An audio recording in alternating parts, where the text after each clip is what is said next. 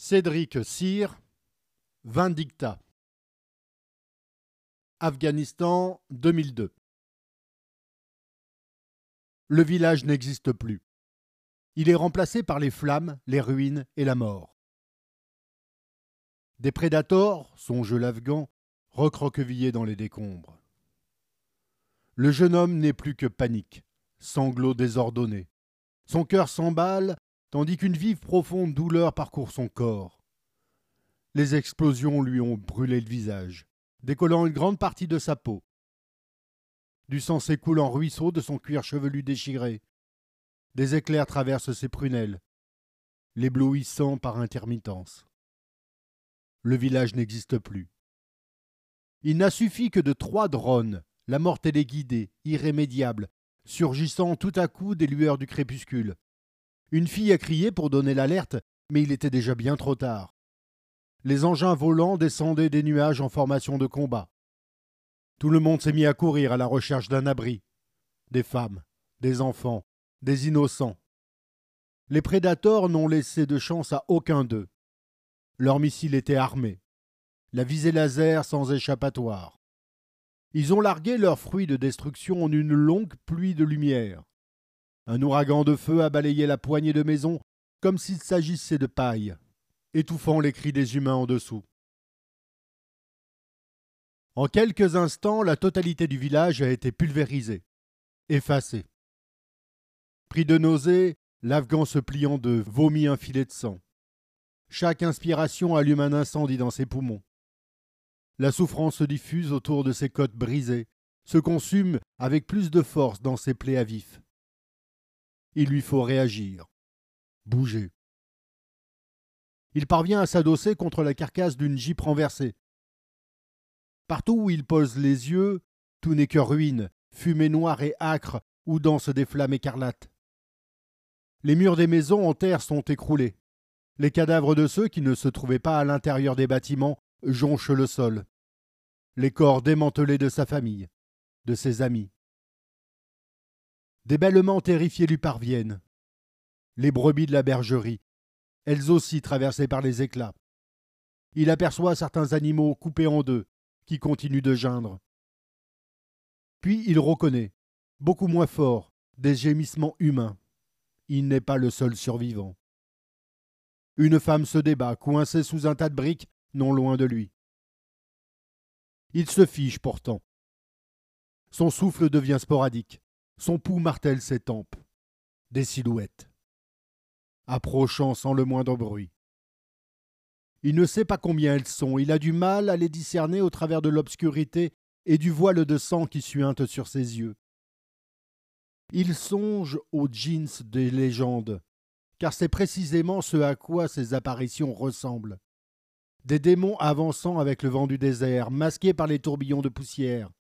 Il les devine en train de courir, mais leur course évoque le glissement d'une seule entité, volatile, inexorable. Ils inspectent les corps éparpillés, posent leurs mains sur les visages inertes, s'assurant que l'enfer a accepté son dû, et enfin dirigent leur viseur laser droit sur lui. La terreur gicle dans ses veines à chaque pulsation précipitée. Pitié Taliban tonne une voix sèche. Il se tend, veut secouer la tête pour dire non, non. Mais les balles fusent de toutes parts et le perfort. Le repousse contre le véhicule. Son sang éclabousse la carrosserie en cascade brûlante. Le corps sans vie s'écrase au sol.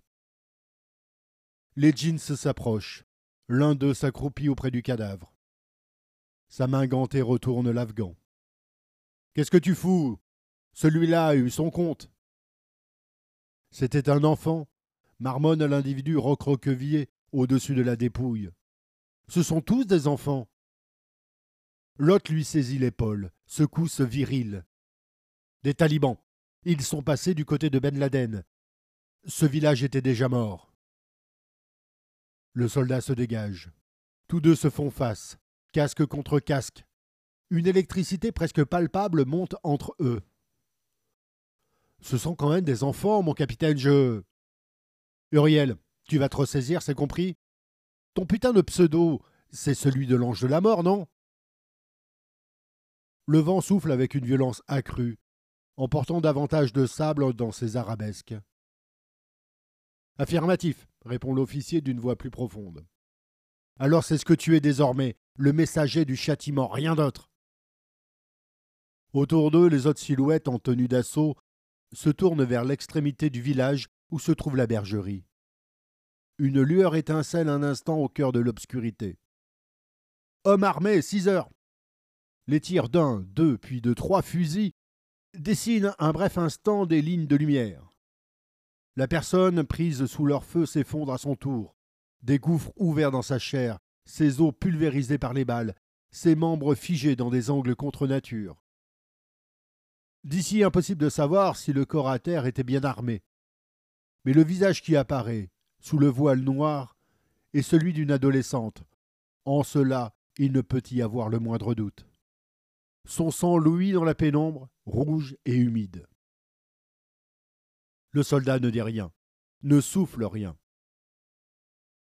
La main de son supérieur accroche de nouveau son épaule. Pas de sentiment, tu traites les cibles et tu les oublies. Il n'y a pas d'autre façon de faire. C'est reçu Reçu, mon capitaine. Avec un signe de tête en guise de ponctuation, l'ombre s'écarte et rejoint ses équipiers. La formation se déploie entre les foyers de l'incendie. Pas de sentiment. Plus jamais. Un peu plus loin, son viseur se pose sur la nuque d'une silhouette allongée. Une autre fille voilée, à peine majeure, qui feint, mal, l'immobilité de la mort. Ses membres, agités de tremblements nerveux, la trahissent. Cette fois, le doigt du soldat presse la détente sans hésiter. Traiter les cibles. La balle traverse le tissu du niqab, répand la cervelle sur le sable. Les oublier. Sa progression reprend, un peu plus fluide. C'est son baptême. Sa première nuit de spectre assassin. Son nom, sans émotion. La première d'une interminable liste.